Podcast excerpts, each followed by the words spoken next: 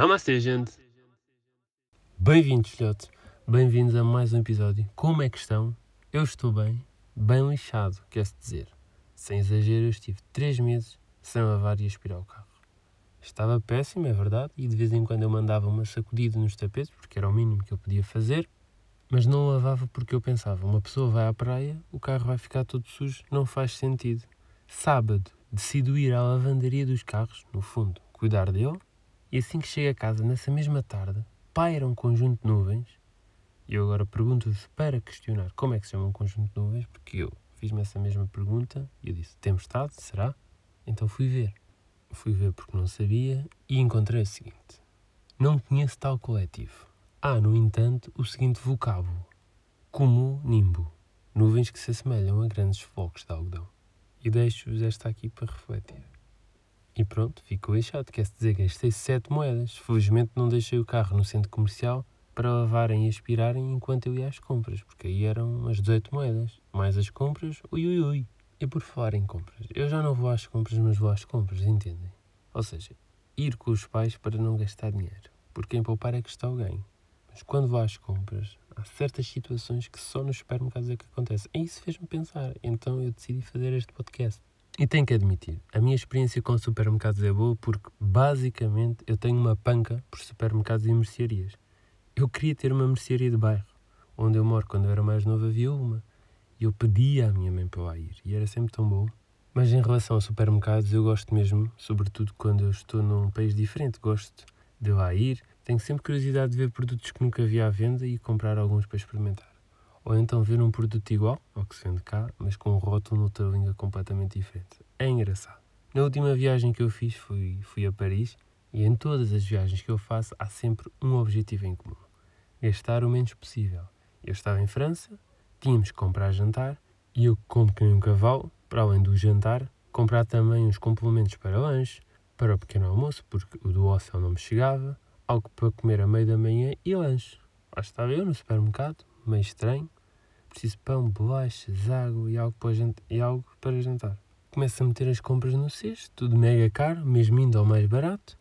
E antes de ir para a caixa, algo me incomodava. E porquê? Porque eu não encontrava uma garrafa de água mais barata que aquela que eu tinha colocado no cesto. 1,20€ por um litro de água. Porra, em Portugal eu compro água por 12 cêntimos. Estamos a falar de um litro e meio. Mas alguma luz divina me ajudou e no exato momento em que eu me dirigia para as caixas automáticas, uma senhora, que vamos intitulá-la de Maria, porquê? Perguntam vocês para questionar. Porque a Nossa Senhora dos Milagres se chama Maria. E claramente o que vos vou contar a seguir é o milagre. Maria chega perto de mim e diz, pardon, falamos portanto uma linguagem gestual com algumas palavras no meio. Eu entendi que ela me estava a pedir para passar à frente por ter menos compras que eu. Naturalmente que eu respondi, oui. E ela agradeceu, dizendo merci. Maria tinha uma garrafa de água na sua posse e uma baguete. Qual o meu espanto quando eu vejo que a garrafa de Maria tinha custado os mesmos 12 cêntimos que em Portugal. Esquece, pensei logo, já não vou gastar um balúrdio, voltei só a meter tudo no sítio onde eu tinha ido buscar. Sim, porque se vão buscar e depois decidem que já não vão levar, o mínimo é ir arrumar no sítio onde foram buscar. Eu já trabalhei num supermercado e não é agradável encontrar algo que precisa estar no frio e está no meio dos detergentes. Digam não ao desperdício alimentar. Depois de arrumar tudo, começo desalmadamente à procura de água barata e nada. Até que os friends com quem eu estava diz-me: Henrique, isto tem piso superior. E eu juro-vos por tudo que as escadas que por ela já passara anteriormente, para a minha pessoa, pareciam que eram escadas de acesso apenas a pessoal autorizado funcionários. Dava mesmo a entender. Ou seja, havia umas escadas que eram só para o piso superior, só que eu não sabia. Subi as escadas e aquilo parecia um campo de futebol, por causa da dimensão do raio do piso. Tinha muito mais coisa. A parte de baixo era como uma amostra. Tinha tudo um pouco, mas com os preços super altos. E efetivamente isso era uma estratégia dele. Comprei logo um litro e meio de água, leite, bolachas, uma tosta mista embalada, que tinha tudo para ser nojenta, mas era mega boa e era uma tosta já feita e surpreendeu. Gostei.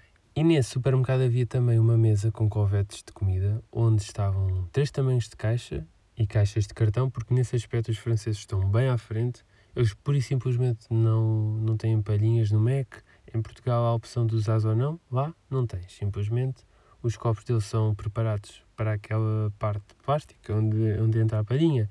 também são de cartão. Diria uma versão 2.0 dos copos do Starbucks. Ou seja, caixa de cartão para baixo uma refeição, yeah. Havia massa, falafel, queijo, frango, legumes, molhos, muita coisa mesmo. Fiz uma fucking salada César, bem aviada, e paguei 3,5€. É um bom conceito e eu espero que se propague pelo mundo inteiro. Esse supermercado Safontes foi muito, muito fixe.